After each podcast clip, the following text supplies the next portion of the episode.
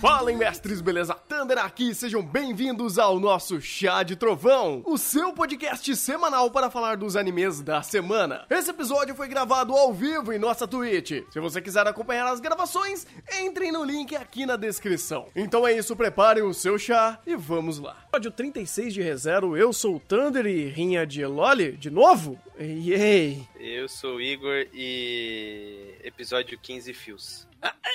Eu não sei. Eu não sei se eu concordo tanto com o senhor, porque é, eu gosto da ideia da referência do episódio 15, mas eu diria que isso daqui é, o- é, é, Doki Doki Fios, cara, porque eu acho que o, o diretor, inclusive, ele tava indo pra outros âmbitos nessa, nessa ideia, não de mostrar, digamos assim, o caminhar da morte do, do Subaru.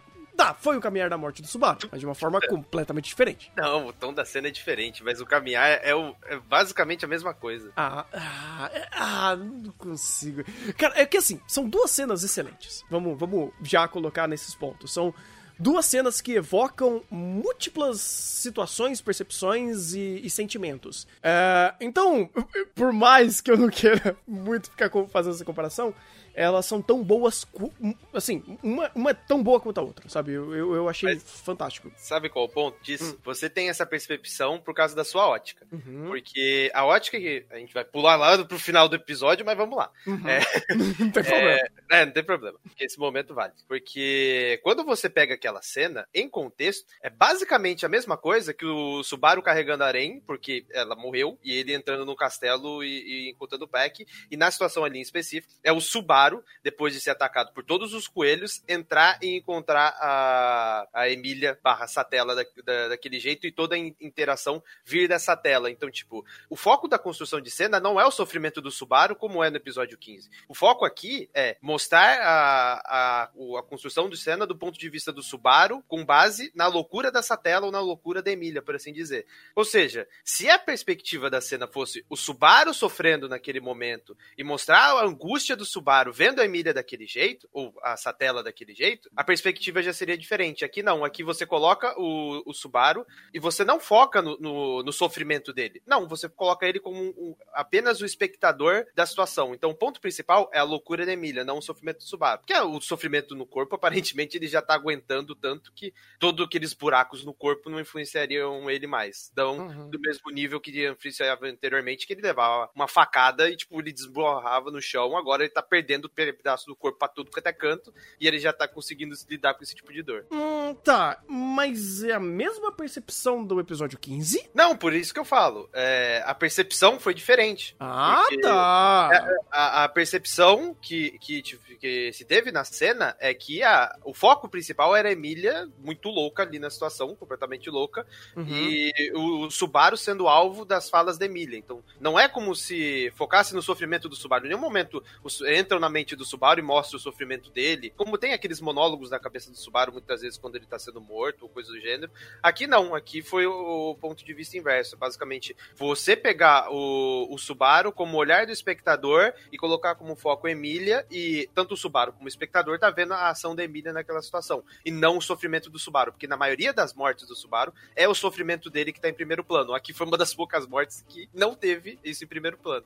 E de fato, cara, essa morte em específico, é. Assim, por mais que tenha um mix de feeling muito louco aí, ah, e até lembrando até o próprio episódio 15, que é. Nossa, aquele episódio é. É fantástico, é espetacular. Esse episódio ele me traz um sentimento muito parecido em me impressionar, mas ele me impressiona de uma forma diferente. Porque é a primeira morte do Subaru que, vamos dizer assim, que ele mostra uma consequência de algo grande acontecendo hum, e ele mostra a, a- a consequência enquanto ele está morrendo. Foi o que aconteceu com o Pac, por exemplo, quando ele virou o gatão e congelou tudo. Aqui foi uma consequência do que aconteceu nesse mundo, desse reset, por tudo da merda. E eu fiquei maravilhado com essa cena. Eu, eu particularmente, sou muito fã de- do recurso de glitch, de você criar desconforto através, através de hum, ruídos, ah, de ru- ruídos visuais e sonoros que ele quebram a sua percepção de uma cena, a percepção de algum momento. Eu, eu acho muito legal quando bem utilizado esse, esse recurso. E geralmente ele, ele é mais fácil de ser utilizado, porque o próprio glitch ele já cria o próprio desconforto, como o próprio jumpscare ele tem o, o, o, a essência da surpresa. Mas o glitch ele é um pouco mais sutil, então ele, ele fica mais interessante de você ir percebendo aos poucos isso e como ele montou tudo isso daqui a primeiro plano e depois jogando o plano da Emília para mostrar de fato o corpo do Subaru. Então você trabalha toda a cena em primeiro plano e usando esses recursos visuais como os próprios glitches ou o chiado na tela, é uma cena pavorosa de tão incrível que é. E é interessante não só pela apresentação, pelo todo, pela quantidade de filtros e como ele vai apresentando visualmente pela estética, mas pela ideia de, olha, então, é esse mundo, é mais um mundo que o Subaru se vai e o mundo ficou assim por causa de uma consequência muito grande. Eu acho lindo quando isso acontece, eu acho incrível como isso acontece, porque é muito difícil eles fazerem isso em várias mortes, mas quando eles precisam fazer que é, olha, então aconteceu isso no mundo depois que você morreu ou durante a sua morte e você cria um, um status quo que pode acontecer naquele mundo, ele pode virar assim por causa de um acontecimento errado. Da primeira vez o coelhinho já tinha ficado muito bem feito. Só que aqui é o coelhinho e a sátila. Então você fala, uou, wow, agora deu tudo errado. Na verdade tá tudo, tudo concatenado, né? E, e tudo a ideia que o Subaru tinha de basicamente cronologia dos eventos foi alterada por conta de ações do Roswell, né? Uhum. Então toda aquela ideia de que o coelho só apareceria do quarto dia para frente, esquece, o Roswell começou a fazer nevar antes e já traiu os coelhos. Cara, esse episódio específico foi um amontoado de coisas que não tinha como o Subaru ter controle, e por ele não ter controle sobre essas situações, uma escalonou com a outra e conseguiu destruir tudo que ele estava tentando construir. É até engraçado porque conforme você vai acompanhando o Subaru é, nessas situações, mais você tem, mesmo quando falam que em primeiro plano que o Subaru tem esse poder e esse poder pode ser utilizado ao seu bel prazer, mais você perde a esperança de que ele vai conseguir superar a situação. Porque porque é, é uma pior que a outra. E conforme ele vai descobrindo informação, ainda tem informação que ele descobre que é falsa. Ou seja, ele se baseia numa informação falsa, que tem uma conclusão errada, e isso começa a ter uh, influência em, outro, uh, em, outro, em outras ações, em outras ações de causa e consequência que ele vai tomando. Ou seja, cara, é, é, é chega até o ponto de, assim como no episódio 15, é angustiante, porque parece que não tem saída. E assim como o episódio 15, ele, ele é o ponto de reviravolta, porque da próxima vez dá certo. E eu sinto a mesma coisa nesse episódio 36. Esse é o ponto de reviravolta, a próxima vez dar certo. Porque se não der certo da próxima vez, cara, vai chegar no nível de, de angústia que ninguém vai mais aguentar assistir ReZero. tipo... Mas eu gosto disso. Eu gosto disso. Tá, desculpe te cortar, mas uhum. é, isso daí é uma essência de ReZero que eu gostaria muito que esse sofrimento fosse de fato sentido. Porque obras precisam fazer isso. Obras precisam ter essa ideia. Nem todas, obviamente, se propõem a ter, mas as que têm, eu acho que vale a pena aproveitar disso. Porque nem toda história precisa ser feliz, nem toda história precisa ser fácil. E se Rezero não quer ser nem feliz nem fácil e mostrar esse sofrimento por processos, dos, principalmente do Subaru, e ele sabe fazer isso, eu vou sentir muita tristeza se isso não for bem aproveitado. Eu vou ficar, não achar fácil, mas eu vou ficar muito triste se meio que em volta disso tudo, a própria, o próprio vencer do Subaru meio que esqueça desses pontos que são tão bem feitos, principalmente no episódio 15 e nesse episódio que realmente é um sentimento muito parecido de, olha, não tem saída, no turn back? Não tem, fudeu. E é até interessante que em alguns momentos desse episódio ele me dá esses essas percepções que é, hum, será que agora vão achar um jeito de fazer algum desses sofrimentos não serem resetáveis, né? Vai ter um save point que vai fazer ele perder alguma coisa? Tanto que eu não lembro se teve algum save point que ele fez que ele perdeu alguma coisa muito importante. Você lembra? O primeiro foi o Darren, que foi no começo dessa temporada, porque nos anteriores ele conseguiu lidar com as situações. Hum. É claro que, por exemplo, tem o também o da baleia, que aí foi uma porrada de gente que morreu pra baleia, mas só que o Subaru não se importa com os Minions que morreu. É, de fato não morreu ninguém.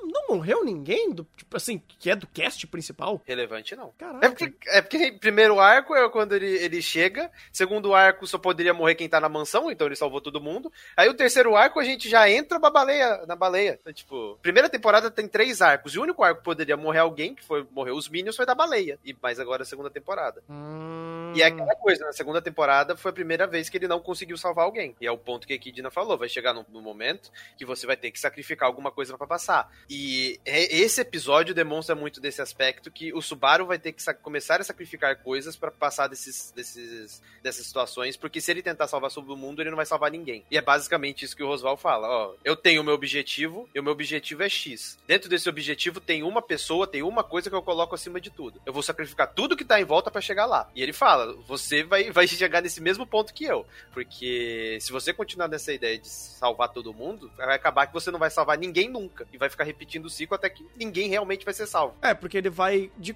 de alguma forma, degenerando a cada ciclo. É, alguma coisa do Subaru vai se perdendo a cada ciclo, querendo ou não. Cada morte, é, eu não sei se é uma percepção tão errônea ou se a obra realmente está fazendo de propósito. Mas eu tô vendo que cada ciclo de morte do Subaru tem algum detalhezinho aqui e ali que vai se perdendo. Alguns são mais sutis e outros entram em primeiro plano, como nesse diálogo do Roswald que falou: Hum, então quer dizer que você tá sentindo raiva de mim, mas não tanta empatia por eles terem morto, pela Aran e pelo Garfield ter morrido. Hum, o Moshiro aí, né? Então, assim, você vê que a, essa, essa sociopatia do Subaru, ela vem crescendo de detalhes em detalhes, e quando, por exemplo, eles pegam e jogam em primeiro plano nesse episódio, eu gosto da, de como de quão recompensador é isso. Porque ele te mostra é, é, é essa situação. Ele mostra que aquilo não é só uma percepção sua, mas é algo real, factível e refletível a outro personagem. É, então é da hora. Eu, eu, gosto disso, cara. Eu espero que ReZero continue se apegando a isso e montando essa ideia do próprio Rosval que ele trouxe aqui de digamos assim, de uma forma muito didática, que é: então, Subaru, eu sou o seu futuro. Você vai virar eu. Começa a acostumar. É, isso tem um tom diferente, não no sentido de, de ele se tornar alguém como o Oswald, mas é. Os meus princípios vão se tornar os seus princípios de qualquer maneira, porque do jeito que. Se você quiser realmente salvar a Emília, você vai ter que absorver os mesmos princípios que eu, porque provavelmente o Oswald já passou por muita merda uhum. e ele uhum. sabe do que ele tá falando por experiência própria. Então, dentro daquele mundo, aparentemente pro Subaru ele não vai ter outra escolha a não ser meio que adotar essa filosofia. Só que a que custo ele vai fazer isso? Porque em âmbito de empatia, ele basicamente já chegou no mesmo ponto do Rosval, onde mata todo mundo, mas só que ele, a empatia dele ainda, ainda mais palpável, por assim dizer, a falta de empatia, porque ele consegue voltar, então ele se mata e volta e tenta salvar a pessoa. O Rosval não tem isso, mas uh, intrinsecamente, em, que, em quesito de como tá mentalmente o Subaru, ele não tem a mesma empatia, ele não tem o mesmo afeto com os personagens, até a forma como ele lida com as pessoas próximas a ele mudou completamente, porque ele sabe que vai resetar, então às vezes ele até evita esse tipo de diálogo. Então, cara, é, em questão de tipo de progressão do Subaru, a queda tá sendo vertiginosa dele. Que é interessante que é, é, é uma queda depois de ver o céu, né? Porque ele, ele teve uma, uma bela de uma reflexão, né? Uma redenção interna quanto a âmbito pessoal, quando ele foi rever a família dele, mesmo que forma de ilusória e agora a queda voltou, sabe? Mas é porque dessa vez não é nem culpa dele. Agora ele tá basicamente absorvendo o inferno desse mundo, que é uma situação tão sem volta e um problema tão externo a ele que ele não tem como controlar. Ele não tem o que fazer. Então, quando o Rosval vem nessa cena e eu achei magnífico, cara, o que que ele trouxe pra gente, o quão rico foi tudo que ele nos passou, é, tanto de percepção da obra quanto é, percepção do próprio momento do, do roteiro, do próprio momento do Subaru, do próprio. É, é, explicações de quem que era esse personagem misterioso e agora a gente pelo menos sabe um ponto do que ele é você consegue é, entender muito. Você consegue perceber muito de qual será o tom, ou pelo menos se preparar para um tom muito sério que a obra vai entrar, mais sério do que já era. Então, eu, eu tô muito ansioso pro próximo episódio, cara. Eu tô muito ansioso por esse, essa, essa reta aqui, desse momento da obra, porque parece que tudo tá tentando, tá começando a ter uma roupagem muito mais densa que tá trazendo aquela ideia de, então, não tem muito escapatória agora, você vai ter que sacrificar uma série de coisas, porque não dá mais. Só, só não dá mais. Uhum. E dentro desse ponto, eu achei muito interessante como foi trabalhado a própria construção de cena e a escolha de diálogo das falas do Roswell. Provavelmente na novel deve ter sido mais extenso, mas a forma como eles diminuíram, reduziram e catalisaram em pontos focais, principalmente quando ele fala, quando o Subaru pergunta para ele, ah, o, o, por que, que você fez isso? e, e a forma como ele lê os Subaru pela, pela reação dele, ou pela falta de reação dele, é, é um ponto muito interessante, porque, querendo ou não, todas as vezes que o Subaru foi até o Rosval na, nas mortes anteriores, ele foi daquela maneira de tipo, vou, vou direto pro ponto principal, ele, ele não tem aquele, aquela ideia de construir um diálogo como ele constrói com como ele constrói com outros personagens, como ele construía com, com Arém, né? Constrói, não, construía, tá apagado. Mas é. Ele tem, ele tem um certo nível de empatia que ele conversava de uma maneira e até chegar no ponto principal. Com o Rosval, não, ele sempre foi direto. Ele perguntava, ele ia direto pro, pro ponto principal. E pro Rosval é muito mais fácil perceber quando o Subaru ele tem algum tipo de alteração, né? Como que ele tá falando isso? Ele não tem conhecimento disso. E ele é um cara que saca muito isso. Então ele sempre faz algumas perguntas, ou ele coloca, ele se coloca de uma maneira na, na situação onde tudo que o Subaru fala para ele é perigoso. E como o Subaru fala para ele é mais perigoso ainda. Então a forma como o anime não precisou fazer um apanhado de flashbacks do, do Oswald falando com o Subaru para meio que concatenar essa, essa relação de que, ó, o, o, o Oswald ele consegue pegar quando o Subaru joga as frases direto sem informação, viu? Não, aqui ele simplesmente pela própria construção de cena já conseguiu passar essa ideia e já conseguiu segmentar que esse, esse tipo de maneira que o Subaru lida com, com o Rosval, com ele é um tiro no pé. Com os outros personagens, nem tanto, porque muitas da, o, dos outros personagens, o Subaru tem informações, então ele consegue se tratar com o Garfield, porque ele tem informação dele, ele só consegue se tratar com a Federica, porque ele tem informação dela, consegue se tratar com Aren, com Aran, com os outros personagens, com a Emília. Esses personagens ele adquiriu informação, a própria Ryuzo, a Echidna, ele tem informação e ele consegue lidar. Com o Rosval, ele não tem informação absolutamente nenhuma. Então, como ele não tem essas informações, ele não sabe como lidar com ele. E aí ele dá o tiro no pé que acontece nessa situação. Cara, eu amei o bait que o Roswald deu. Cara, o Ros... mano, ele, ele deu uma, uma, uma, corrida por fora, vamos dizer assim. Tipo, hum, eu falei pra você que eu, que eu consigo fazer nevinha, né? E vai, vai chover neve aqui. Ele, hã? Ah, eu já entendi então. tipo, cara, foi, foi maravilhoso, porque ele conseguiu ver que, os, que ele não falou isso pro Subaru, mas que o Subaru sabe, tipo, tem muita informação sobre ele e até que ponto chegou as informações dele. E eu achei muito legal, porque, é, pelo que deu para entender, aí eu, eu, não sei se até que ponto eu consegui entender tudo que eles queriam fazer aqui, mas é o seguinte: Oswald sabe que ele, que ele tem que, que ele tem esse poder. Ele não sabe como funciona e nem quais informações que o Subaru tem. Então ele fica nessa guerra fria e jogando xadrez com ele a todo momento, para ele não dizer coisa demais. Mas tem informações que, por causa de uma série de ciclos de morte, ele vai acabar tirando dele. Então ele sempre meio que tateia o chão. Quando ele fez essa pergunta e meio que o Subaru não entendeu qual era a pergunta, ele não sacou por que, que ele estava fazendo isso, ele jogou verde. Então o Subaru não falar isso, foi, ah, então você não sabe que eu falei, tipo, eu não falei em alguma linha temporal, mas você já chegou até esse ponto de, de, de informação. Então, desse ponto em diante, eu vou tratar você dessa forma.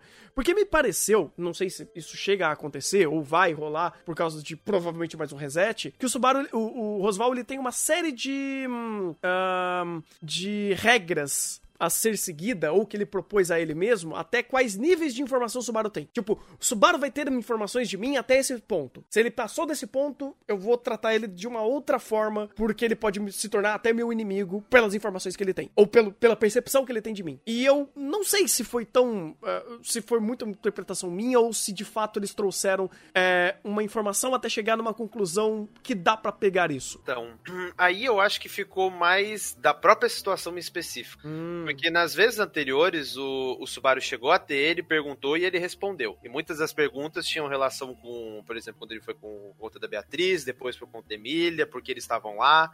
É... Então, dentro desses contextos, não houve é, esse tipo de situação. É que aqui chegou-se muito longe, porque aqui o... ele matou a Aran na frente dele e o Subaru não esboçou reação. E o Subaru é aquele cara que, tipo, o... ó, como ele, como o Rosval faz elas se vestirem de maid. E quando tá frio, frio, por que não tem um casaco pra maid? Então, tipo, esse é o nível de empatia que o Subaru tinha. Agora a aranha morreu na frente dele e não mostrou empatia nenhuma, ou muito menos que isso. Então, tipo, a própria situação já, já meio que mostrava isso pro Rosval. Ele não precisava ser nenhum gênio, porque a partir do ponto que, ele, que o Subaru falou, é, você se esquiva, todas as vezes que eu vou falar com você, você se esquiva. Sendo que no anime, na linha temporal deles, eles se falaram três vezes. Eu acho que nem conta aquela do banho, que quando eles falaram no banho, porque o, aquela linha temporal morreu, porque essa linha temporal atual eles nem se falaram no banho.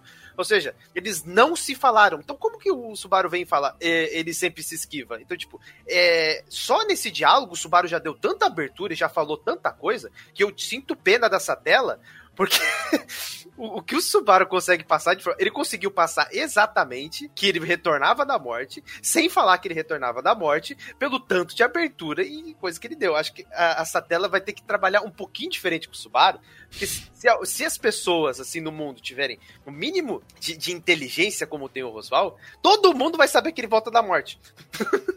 Ou que ele consegue realmente reescrever de alguma maneira. Porque ele contou tudo aqui, cara.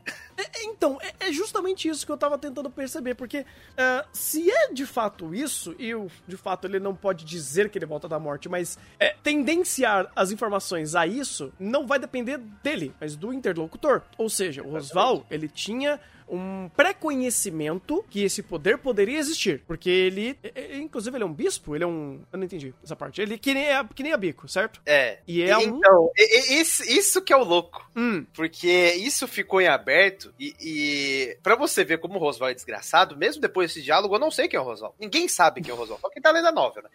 Mas é. E olha lá. Ninguém sabe quem é o Roswell. Por quê? Na primeira temporada, no arco lá do castelo, o Roswell fala para Aran que o objetivo dele é matar o dragão. Só que o dragão que aprisionou essa tela, junto com um herói lá e mais um carinha importante. Então, uhum. Então, tipo, o dragão aprisionou essa tela, ele tem o, o gospel, mas na verdade não é um gospel, é uma versão diferente, como ele tinha falado. Então, e esse mesmo, e ele fala que é o mesmo da Beatriz, e a Beatriz tá, fez, fez o contrato com a Equidna, então provavelmente ele é um apóstolo ou um bispo ou alguma coisa que seja da Equidna. Até porque ele conhece o lugar, ele tem conhecimento da barreira, ou seja, ele tem alguma relação com a Equidna. Porém, ele quer matar o dragão. O dragão prendeu essa tela. Do lado de que lado ele tá? Porque se ele tá contra o dragão, ele tá a favor dessa tela. Mas só que ele tem relação com a Equidna por conta do que já foi apresentado. Ou seja, não dá para saber qual que é o, obje o objetivo dele é matar o dragão, mas qual que é o contexto disso? Porque tem alguma coisa em torno dele que a gente, como espectador, não consegue colocar ele dos dois lados, porque aparentemente ah, o que a gente tem atualmente é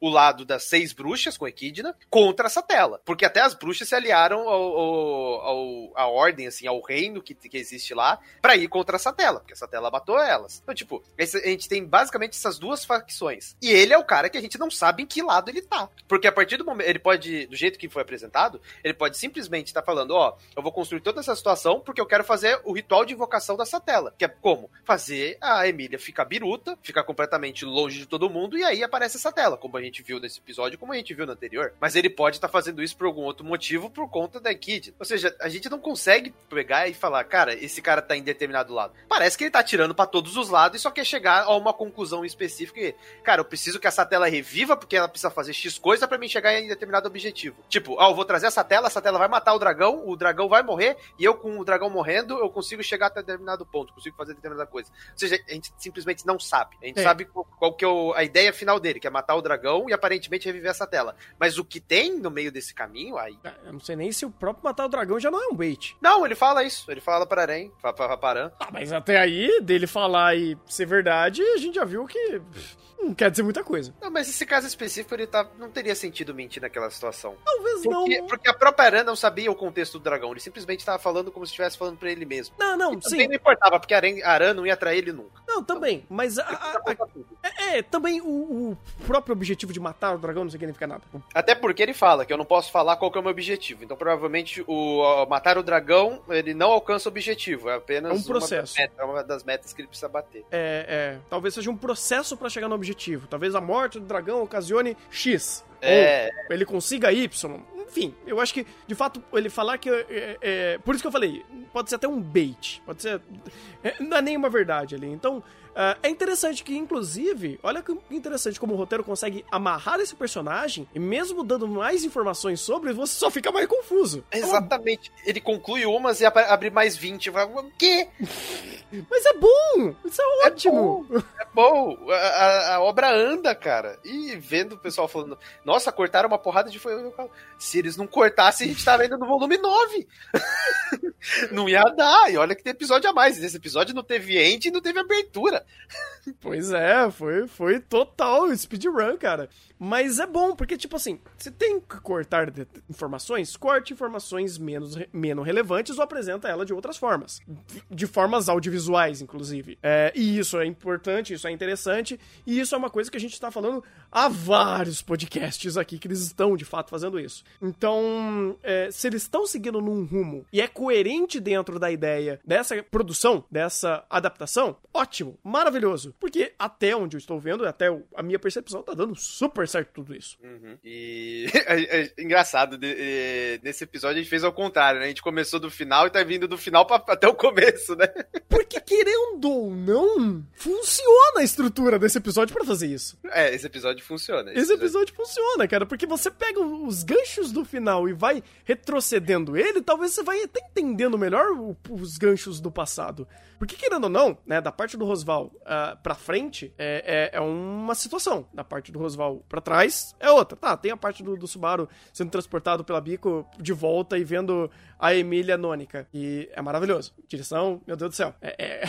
Cara, o trabalho. Tra... Ai, eu, eu adoro como ReZero bem produzido quando ele precisa ser. E, quando, e como os próprios dubladores eles fazem um trabalho tão grande, tão bem feito de ambientação, para você se, se, situar na cena. Porque ali é. não precisava necessariamente uh, todos os uh, takes escondendo o rosto da Emília, mas apenas uma. Um, a própria character design dela, tipo, já estraladona ali, já dava todo o senso e a própria interpretação da dubladora fazendo tudo isso.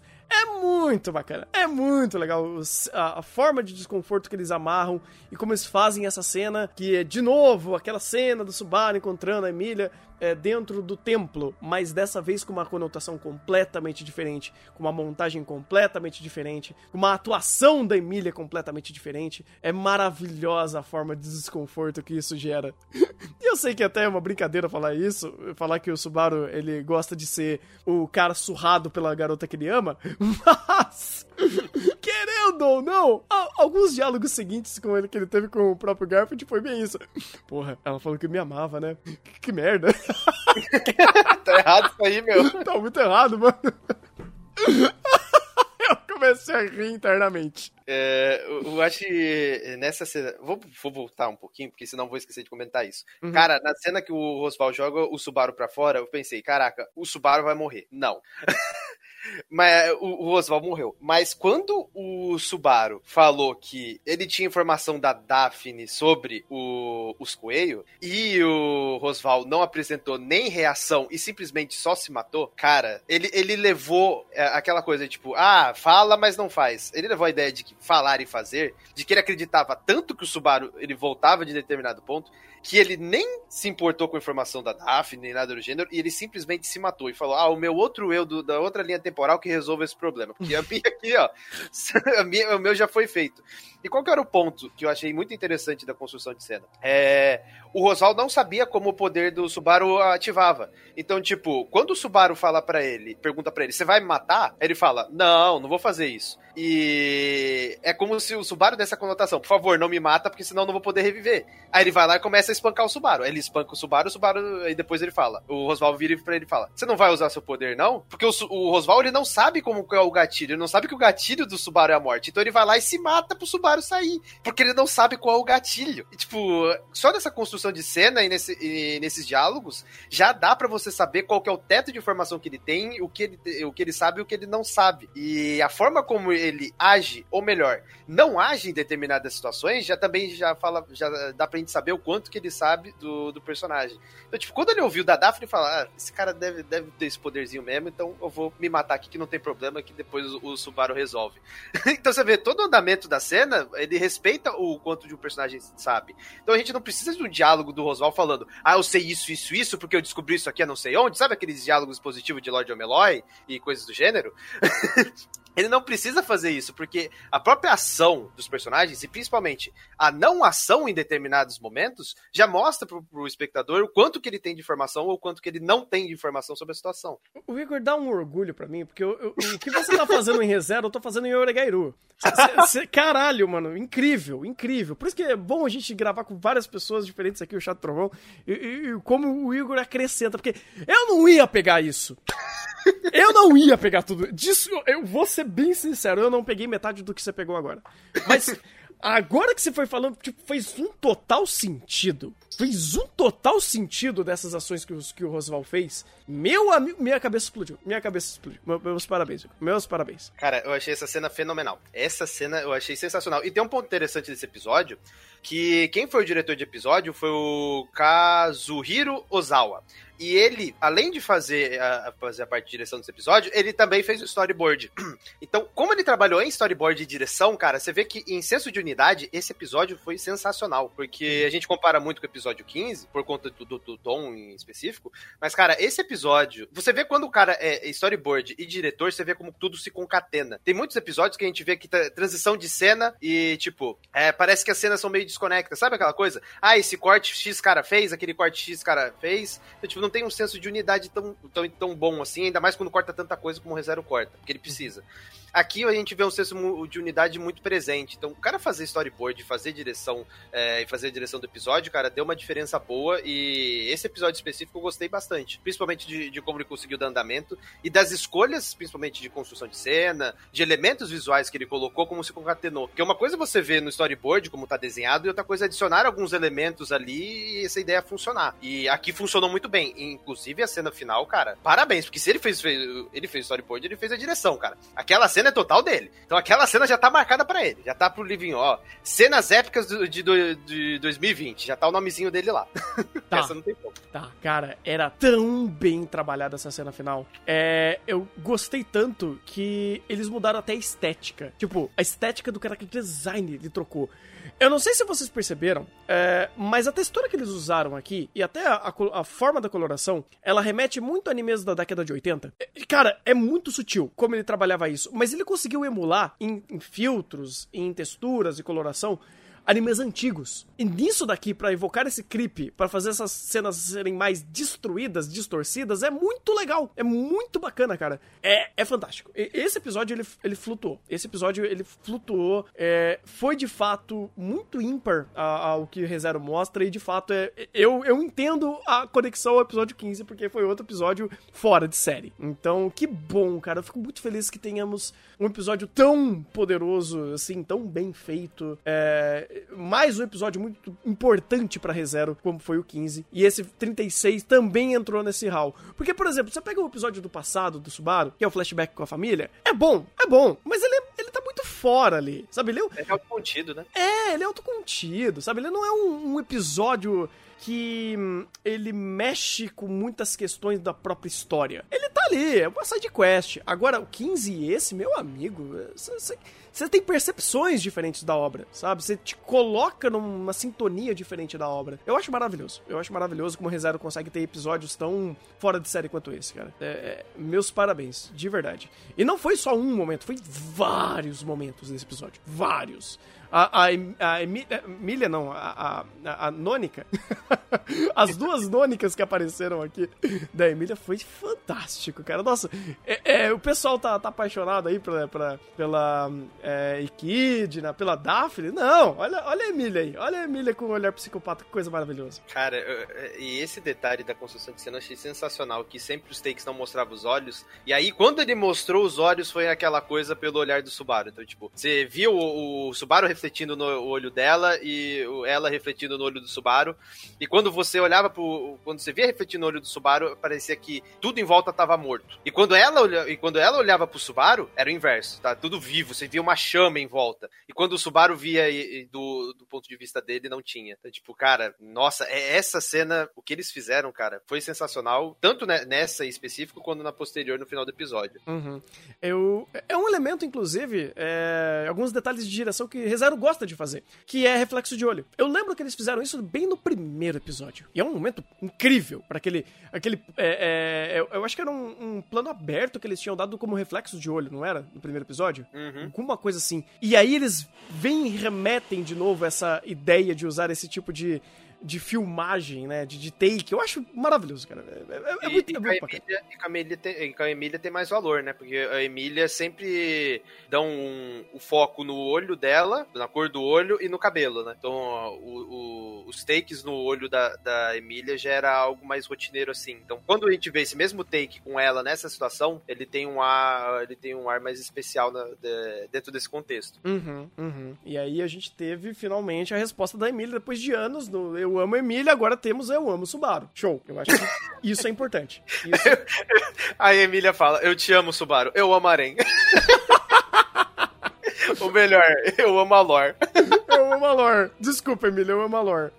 Porque, cara, é fantástico. É, é, nossa. É, só um detalhe antes que eu esqueça: é. a carta. Hum, essa carta sumiu, cara. Então, hum. porque o, o Subaru achou que a, a, o Roswell tinha pegado a carta e sumido com a carta. Mas não. A carta aparentemente subiu, sumiu, que a Emília falou que não viu. Mas só que não foi o Roswell. Então, a carta. Duas, duas, uma. Ou alguém sumiu com a carta, ou a Emília leu a carta e deu mais bosta ainda. Hum. Pode ser, pode ser. Porque, querendo ou não. Era é... o único ponto de apoio. Ela, é, é, o Subaru era o único ponto de apoio dela. E ele basicamente falou na carta que queria ir embora. Uhum. Não, não. É é, é, é, é, uma coisa assim que já deu a entender, já demonstrou várias vezes, mesmo que a Emília seja uma batata. E aí eu fico triste dela ser uma batata, porque é um personagem com tanto potencial. O filme mostra isso.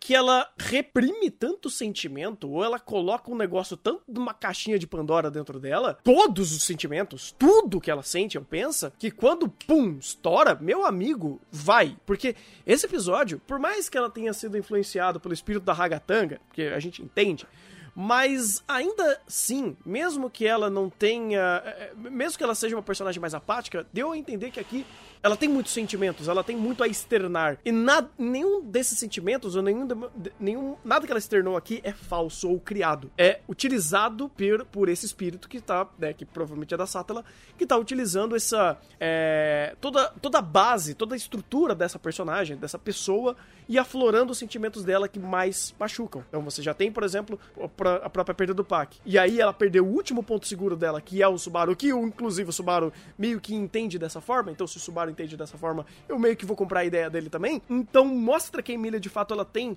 sentimentos, ela tem uma série de, de coisas dentro dela, mas ela não externa, ou ela não organiza, ela não diz pra gente, ela não re representa de forma nenhuma, mas tá ali. Então esse eu amo Subaru, por mais que tenha sido de uma forma super psicótica e fofa, eu não gosto desse tipo de personagem, mas quem gosta provavelmente o waifutizou a Emília de novo dessa vez, uh, tinha as informações ali. O negócio tá lá. É, e aquela coisa, né? O, o, bendito do teste é sempre à noite. À noite o Peck tá dormindo. Então, se, a, se dá merda com, com a Emília, o, o, o Peck tá dormindo. O Peck só acorda, só acorda quando o pacto é quebrado. E pro pacto ser quebrado, ela, ele, ela precisa morrer. Mas aí que tá, ele não sumiu? E, então, isso ficou em aberto. Porque, pelo que eu lembro de informação, o, o Peck de noite só dorme. Uhum. Mas aí, ó, então, o Peck não aparecer à noite, desde o começo desse arco, faz sentido, porque a maioria das cenas é de noite. Você só vê ele de, você vê ele de dia. E as cenas são de noite. Mas então... é que tá. Eles falaram que faz um tempinho que o Peck sumiu, de dia e de noite. É, então, mas só que, tipo, é, eles falam, só que, vamos dizer assim,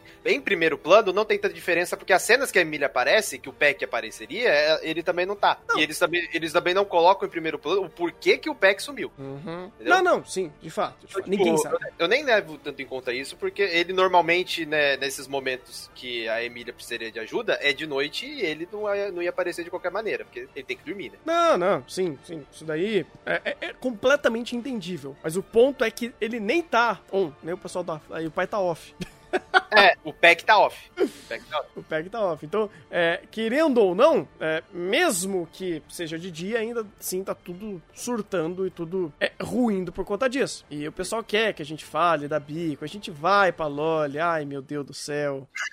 rinha de Loli, gente, rinha de Loli. Uh, deixa eu ver se eu entendi no ponto dela. Ela basicamente foi presa, né, por causa do contrato. Que o contrato foi com. Com quem mesmo?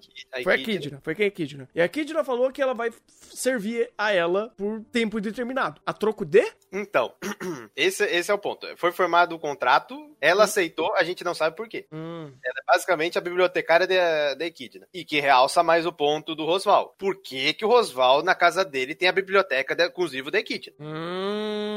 Por isso que eu falo. Se você, você tem argumento para colocar o Rosval do lado da Equidna, e você tem argumento para colocar o Rosval do lado da, da Satela.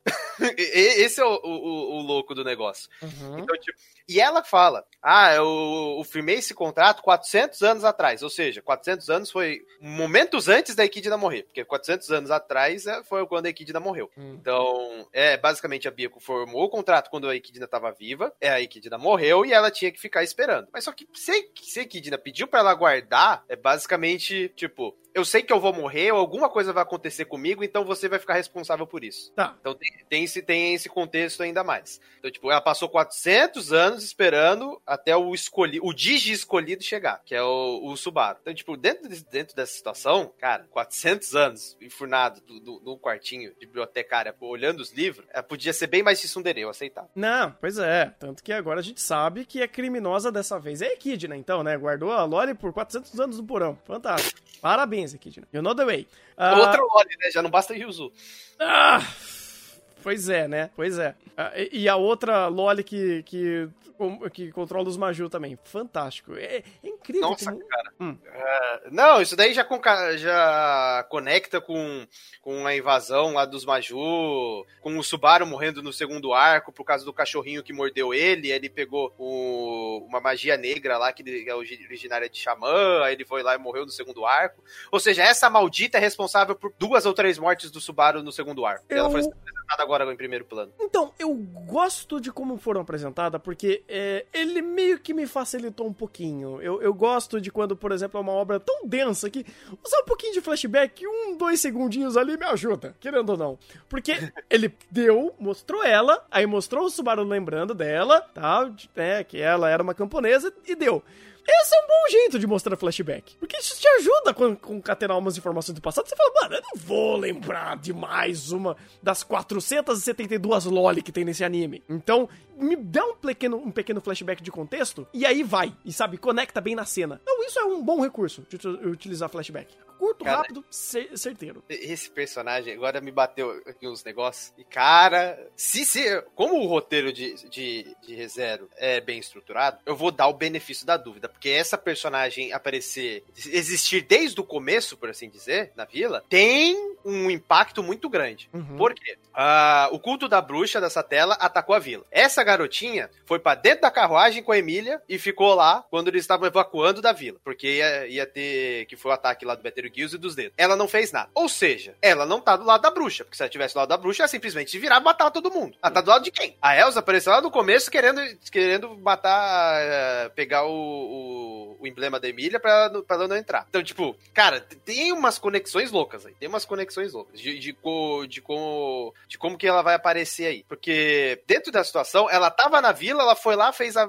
merda pra matar o Subaru. Ou matar, no caso, teve até uma vez que ela matou a Aren, né? Em vez do Subaru. E é, aí depois esquece esse personagem, vamos pra frente e agora ela aparece de novo. Então, tipo, basicamente ela é do culto, ela é de outro lugar. Então já, a gente já tem várias facções, por assim dizer, eu gosto de dividir em facção, porque cada um tem os seus interesses, né? E cada uma dessas facções aí tá, tá, tá estranho. Então o Subaru tem que lidar com a bruxa, tem que lidar com a Kid, tem que lidar com o assassino que não sabe de onde, tem que lidar com, com os outra, as outras princesas que querem da seleção real. Então, tipo, cara, é muita coisa para pensar, cara. Se eu fosse Subaru, eu matava. O problema é que não dá nem pra se matar. Dá, mas não adianta. dá, mas não resolve. Na verdade, o, o, refúgio do Subaru era ter, era ter, aceitado aquele if com Arém. Resolvia todos os problemas. Uma galera gostou desse if, hein? Uma galera. Uma galera gostou. Uh, mas agora ninguém lembra mais da Arém. Foda-se, ninguém se importa mais com. Arém... Quem é Arém? Quem é Arém? Quem é Arém? Quem é? Hã? Quem é na fila do pão quando você tem a Emília Tsundere? Tsundere não, é psicopata. Hum? Hum? Eu, eu, vou continuar batendo essa tecla porque eu gosto muito da Emília. Aí o fato dela estar tá sendo psicopata dá personalidade. E é o que falta pra Emília. Só falta personalidade. Então, ó, tá aí, ó. Casamento perfeito. Uh, mas eu não vou lembrar, obviamente, de pormenores. Mas o fato de você ter um, até essa esse grupo de assassinos que é, trabalham para alguém que tá contratando para fazer merda e ainda atacando a vila, que diretamente tá atrelado ao Rosval, que de alguma forma tem o Subaru também como, como alvo. Não, se bem que não, né? O Subaru nunca foi alvo. Esse é o ponto, né? Por isso que eu tô ficando louco. Porque Puta quando vida. ela apareceu, ela colocou o cachorrinho e aquele cachorrinho matou o Subaru. Mas foi meio que sem querer, foi meio que, tipo, aconteceu, acontece, tem essa da vida. Sabe? Não, ela mordido o cachorrinho, o cachorrinho, o cachorrinho mordeu o Subaru, o Subaru morreu. Ah, mas até aí não era porque ele era o alvo, ou era. Então, situação. e qual que é o louco? Quando ele não foi, que ele ficou cabiaco lá dentro da sala, quem foi foi Arém. E Arém foi mordido e morreu. Então o que, que ela tava fazendo ali? Ah, comendo, comendo pro cachorro? Acontece. Não faz, não faz sentido a priori porque a gente não tem informação. Então, tipo, uhum. tipo, ela tava no meio do pessoal que tava na vila ali e ela, o, o cachorrinho mordeu o Subaru matou o Subaru. Aí depois disso, tem as outras vamos dizer assim, a continuação das rotas, né?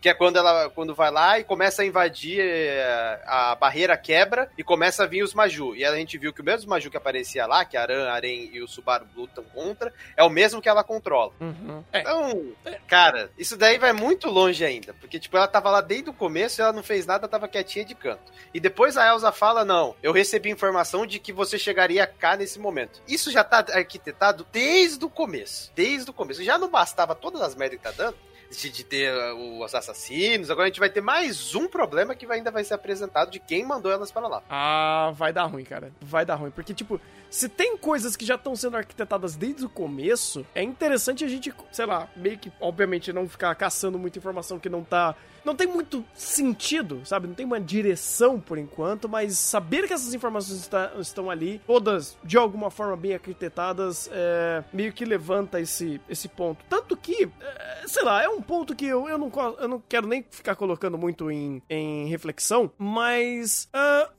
tipo assim, quando teve a primeira temporada, e foi o meme da primeira temporada, que é o ponto do Reinhardt existir. Fala, meu Deus, Reinhardt é o maior deus ex-máquina que existe na face da Terra. Se a Elsa, ela tretou com ele e não foi morta por ele, que, que caralhos de, de, dessa personagem é, então, sabe? Porque, querendo ou não, é, meio que foi estipulado que existe esse power level. Sei que é uma informação que não veio do anime e tal, mas é, querendo ou não, um ponto que também eu coloco em... Assim, me lembra, né? Ele tá vivo na minha memória de alguma forma. Uhum. É, então don't que é, é, ela, ela é preocupante. Uhum. E só de retornarem ela para o primeiro, primeiro plano desse arco já mostra como ela é relevante.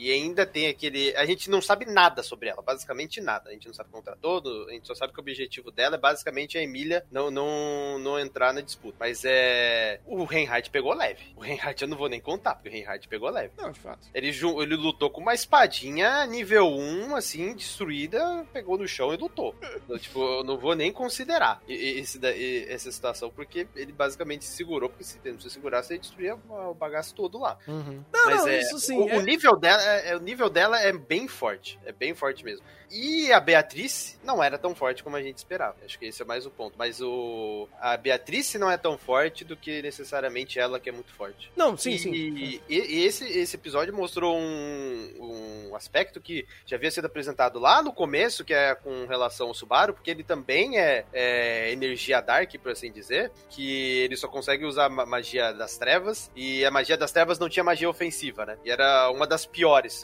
pelo que o Roswell tinha falado. Então, tipo, a Beatriz usar essa magia e a única magia ofensiva dela ser basicamente aquela que ela começa a jogar o mesmo é basicamente a mesma magia do Peck só que das trevas. Então, cara, já só de mostrar aquela das trevas já mostra que ela não era tão forte assim. Uhum. Então, acho que é mais tipo a Beatriz que não é tão forte, até porque a ideia dela não é lutar, ela só precisava ser forte o suficiente para conseguir proteger o lugar e também ter um, um, saco de batata com o Subaru do lado para proteger. Né? Aí fica difícil. Ah, de fato, e, querendo não, ela já tava querendo de base mesmo, então. É, é, eu não vou nem questionar muito o power level nessa situação, porque ele não importa tanto. Importa que. Uh, ia dar ruim, os dois iam morrer, então ela pegou e falou: Ó, vou dar um sumidão aqui no, com você porque eu já fiz o que eu queria. Então, volta lá, vai ver a Emília psicopata e aí segue toda a história a partir disso. Mas também tudo isso vai ser resetado, querendo ou não. Ou não sei se o próprio ponto de reset dele não vai acabar mudando por causa disso tudo, não sei.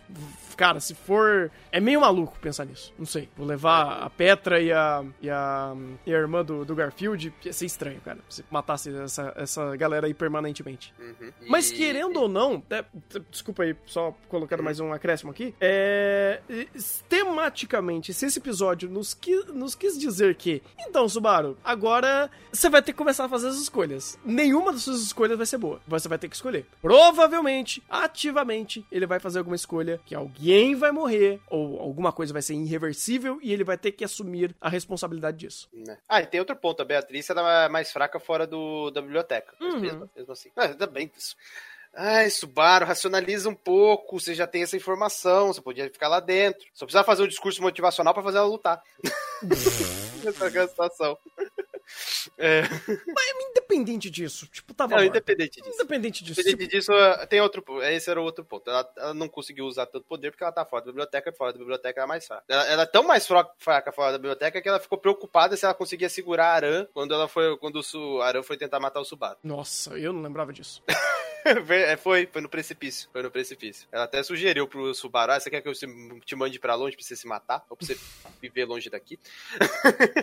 É, Mas é. de- dessa cena, cara, é. Até o, o autor até tweetou isso, eu fiquei parando pra pensar, cara, verdade. Essa aqui foi quase mais. Foi quase pior que a de ser comido pelo, pelo, pelos coelhos, porque morreu Petra, morreu Federica, morreu Beatrice, morreu Ren, depois é. Morreu Garfield, morreu Ran, depois saiu o Rosval, morreu na frente dele, ele quase foi devorado por coelho e foi morrer na- nos braços da Satela, né? Então, tipo, foi, foi quase pior que o, o- a morte anterior. Porque o tanto de gente que morreu e o tanto que ele sofreu. E quando ele, ele tava destruído, a primeira coisa que ele encontra é, é a Satela, a Emília daquele jeito, cara, psicologicamente dói tanto quanto. Cara, foi o, o, o- É o trono pegando fogo no meio do inferno. Você vai morrer queimado, mas pelo menos você tá sentado.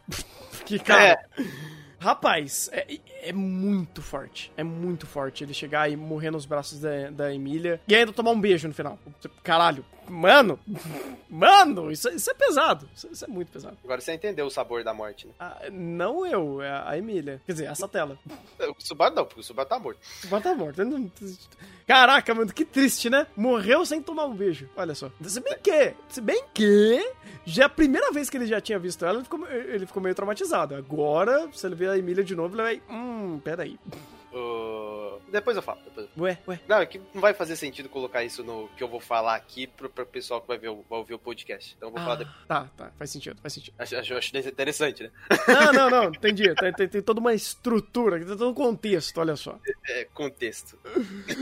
Ai, ai. Bem, mas então pra fechar o nosso contexto, hum, é, cara, que episódio fabuloso, que episódio incrível. Episódios como esse me faz realmente, assim, gostar muito de, de ReZero. E por mais que eu não esteja tão compenetrado nas informações como o Igor, eu ainda gosto de ver o show-off, tipo, desligar o cérebro e falar, só vai, só vai. Tipo, não desligar o cérebro, mas não ficar caçando informações assim tão minuciosas, porque às vezes algumas coisas eu nem lembro. Acontece! Mas ainda assim, que episódio incrível, cotado com certeza como um dos melhores episódios do ano. Fácil. Uhum. É, é, é, vai ser difícil, mas uh, acho que num top 5 talvez ele entre. Top 3 não. É, aí, Mas, é, mas não é desmérito dele, é mérito dos outros animes do ano e mérito de Kaguya-sama que tem muito episódio bom. é, a gente vai ter que criar o um headcap, um headcap da, da, de Kaguya-sama, né? Porque de 12 episódios que seriam cotados como os melhores episódios do ano, a gente vai ter que escolher um. Então, Inclusive, depois desse episódio, não tem mais dúvida, o Thunder ficava me enchendo o saco, não tem mais dúvida mais, melhor você cair do ano reserva. Não vai ser Bookworm. ah, Bookworm, é, era pra esse ano. Ih, Não vai ser Bookworm, vai ser reserva. Caralho, hein? Que sinuca de bico você me colocou, irmão? Puta vida, tá, é, ok, tá, ué. É, fazer o quê? Depois desse episódio? Hum, hum, o máximo que eu tinha, que a gente teve lá no, no, no, no Bookworm foi o Ferdinand cavalgando com sombreamento bem feito, assim, porra, irmão. Aí é triste, aí é triste. É triste, é triste. Tá, você já ficou feliz, então, acabando com a minha felicidade aqui? Já, já pode terminar, então? Uhum. Tá bom, então. Obrigado.